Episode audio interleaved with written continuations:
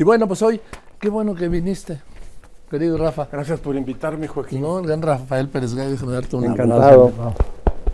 Porque estoy leyendo tu libro que me parece, tu más reciente libro, ¿sí? Así es. que me parece delicioso. Hombre, muchas gracias. También me llenó de recuerdos, ¿sí? Sí. Cuéntanos de... Pues mira, Todo. eh, eh, to- Todo todo, lo lo de de cristal. Es, la, es la historia de un hombre adulto que inicia ya un loco viaje hacia la vejez. Ese soy yo. y regresa a, o busca al niño que fue en la ciudad y empieza a recordar a través de las 22 mudanzas en las cuales acompañó a su familia por la ciudad de ¿Cómo México. las contaste? Bueno, eh, me encontré, eh, mientras yo estaba trabajando en este libro, un recibo de gas Flamagas. Y atrás, con letra de mi papá, alguna vez nos sentamos y tomando un whisky me dijo, a ver, vamos a hacer la lista de las casas y los departamentos en los que hemos estado. Él estuvo en muchas más y mis hermanos mayores deben sumar 30 eh, mudanzas. Y entonces decidí estructurar el libro con capítulos que respondieran a algunos de los lugares en los cuales vivimos en ese, en ese entonces. Y volver a la ciudad. Como este narrador, que para efectos eh, de esta entrevista y de este libro soy yo, Sí. vuelve a la hemeroteca. Porque no está muy seguro, Joaquín, sí, y quienes nos ven y nos oyen, no está muy seguro si sus recuerdos son reales o los ha ido modificando con el tiempo, porque así es el trabajo de la memoria. Entonces va a la hemeroteca, sale de, la hemeroteca y va y busca al niño, al niño que fue. De modo que es un libro que tiene, por una parte, una, ah, un trabajo de memoria personal, la familia, cómo entraba el mundo a, ese, eh, a esa casa, mediante algo de lo que ya nunca pude deshacerme en la vida, los periódicos. Había dos periódicos en aquel entonces, tú lo sabes mucho mejor que yo, no había tantos, pero en la casa había dos periódicos, el Excelsior, el viejo Excelsior de Julio Scherer, y curiosamente, pues su, su posición. el- No, desde antes de Julio Scherer te tocó. Ah, sí, desde luego, sí, claro. desde don Rodrigo, Desde ¿no? don Rodrigo, el llano, sí. Y el Heraldo de, de- de Alarcón. Y el Heraldo le gustaba mucho a ese niño porque traía una sección deportiva en colores. Que hacía el inolvidable Raúl Sánchez Zidane. Así es, que era ma- magnífico, que siempre era fue magnífico. magnífico y que revolucionó todas las secciones de deportes porque es el que traía en la primera plana una foto, pero a plana entera. Así es, exactamente. Yo lo estoy viendo sobre esa Sí. mesa. Y entonces los, los vientos de- de- del país, eh, digamos 1964, la campaña de Gustavo Díaz Ordaz, eh, el- el- el- la, la sección deportiva, el equipo de mis amores, el Necaxa. ¿Sigue siéndolo? Sí. Todavía, sí. Ya de capa caída, pero sigue siéndolo. Y la alineación del Necaxa y la del. América. No, era, era, eh, bueno, Mota, Mayevsky, eh, Pa- Papá Mayevsky, eh, Cordobés, Cor- eh, el Cordobés García, en la media, Pulido y Romo, arriba, Yuca Peniche, el Japo Magaña y Yaván Mariño. Era, para mí era, bueno, pero déjame que te diga. Antonio Mota fue mi entrenador de fútbol. No me digas. Sí, sí, sí. Antonio Mota. Gran arquero, muy bajito, Sí, pero volaba, él, él volaba de... Pero me ibas a contar. No, bueno, quería, quería decirte, y no voy a vender la trama, ¿por qué se llama todo lo de cristal? Para que quienes nos ven y nos, y nos oyen sepan de qué va el asunto. Se llama todo lo de cristal principalmente porque cuando las mudanzas venían, llegaba aquella eh, señora que es mi madre con cajas de Fab Roma.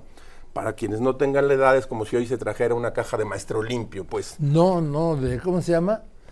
Estas de, de- No, no, no, las de jabón con las que viaja mucha gente, las cajas de cartón. Es de jabón. ¿Eh? Jabón sote, jabón sote No, puede no, ser. no, no, no, no. Ustedes ven, no tienen. No, yo tampoco. No. Bueno. ¿Cómo se nota que tienen todos, todos, todos tienen Sí, eh, bueno. maletas, eh? Exacto. Bueno, Sí. tenía- bueno, en aquella casa no había, desde luego, ni belices. A hacks dicen, eh, ni belices, ni maletas, ni embalaje que hoy pueden usarse, pero era, cajas Ni de Fab. baúles. Ni baúles. Eran cajas de Fab Roma. eh, llegaba la mamá y decía, nos vamos. Ya el padre ha dicho y, y nos vamos. Mis hermanas rápidamente y con gran habilidad sacaban de los closets todas las, eh, toda la ropa, los ganchos, y no cabían en las cajas, pues ya con los ganchos. Y el niño aquel imaginaba que eran como un poco como fantasmas. Y al menor de la familia, que era yo, le decían, tú envuelves todo lo de cristal.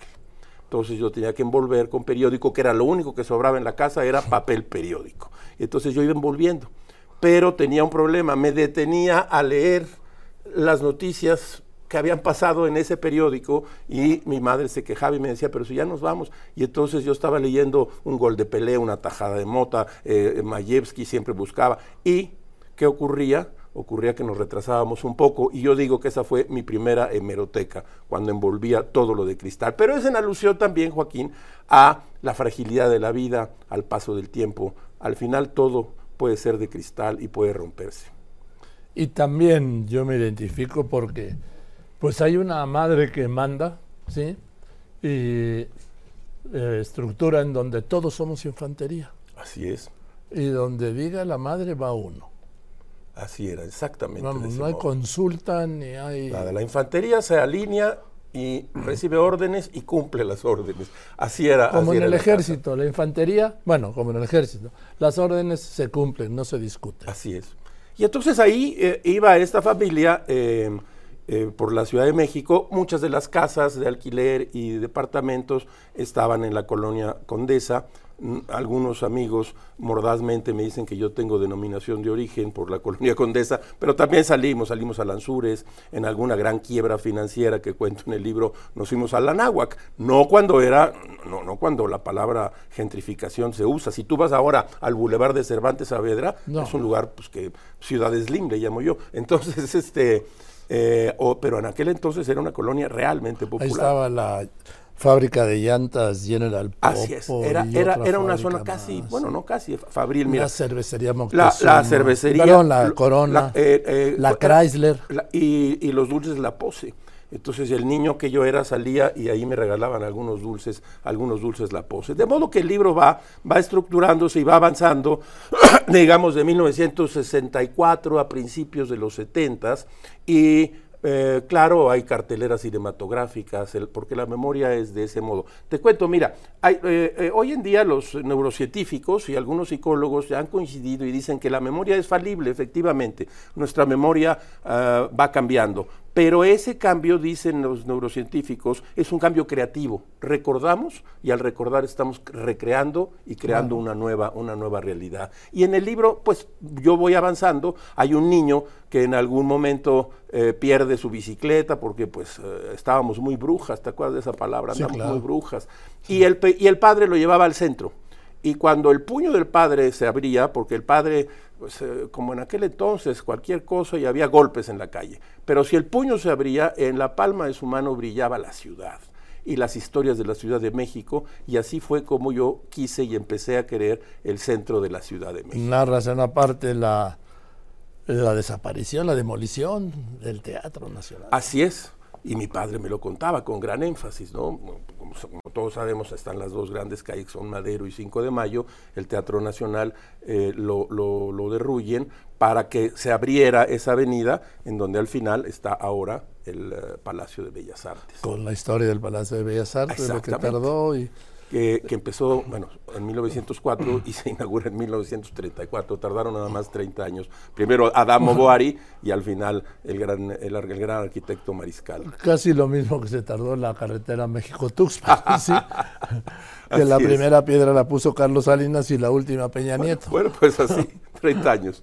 Entonces es un libro de, de memoria, te digo, es un libro de ciudad, es un libro de recuerdos y también es un libro de melancolía, porque va pasando, va pasando el tiempo y se han quedado atrás tantas cosas y yo trato de recuperarlo. No sé, eh, tengo dudas, eh, desde luego cuando si tú lo estás leyendo, pues hay cosas que sabes de, todo este asunto. Espero que gente que es más joven se acerque al libro un poco como si fuera un libro de historia. Ah, esto ocurría. Había casetas telefónicas donde se echaba un 20. Oye, cuando cuentas la llegada del teléfono, porque ahora bueno, ahora ya los están quitando, pero cuando era del gobierno, Telmex, era imposible. Se esperaba hasta dos años y necesitaba uno una palanca. Así es, una palanca. Para tener un teléfono. Así es.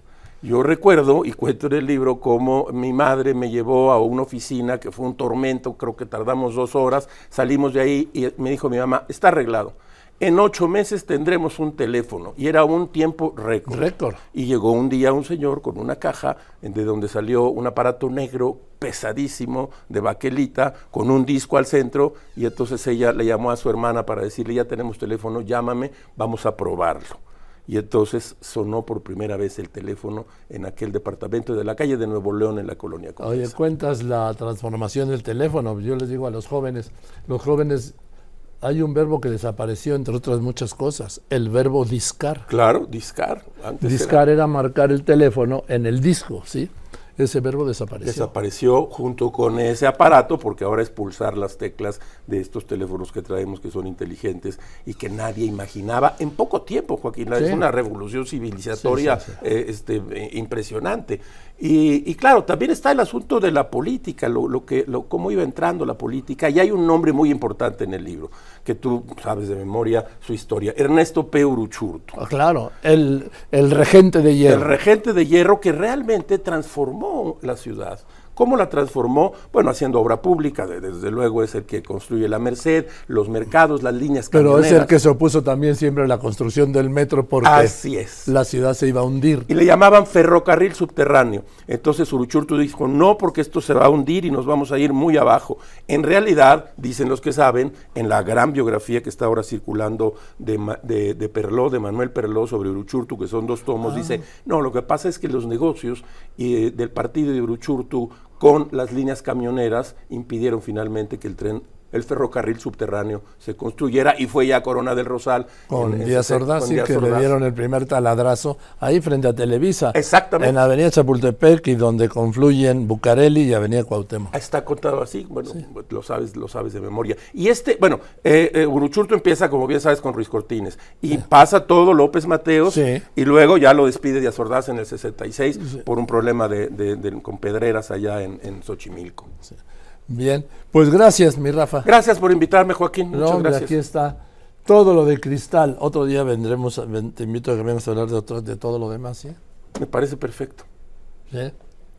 Muchas gracias. ahora, gracias, Rafael Pérez Gay. Todo lo de cristal, editado por Seis Barral. Gracias, Joaquín. es un deleite. De muchas, gracias. gracias.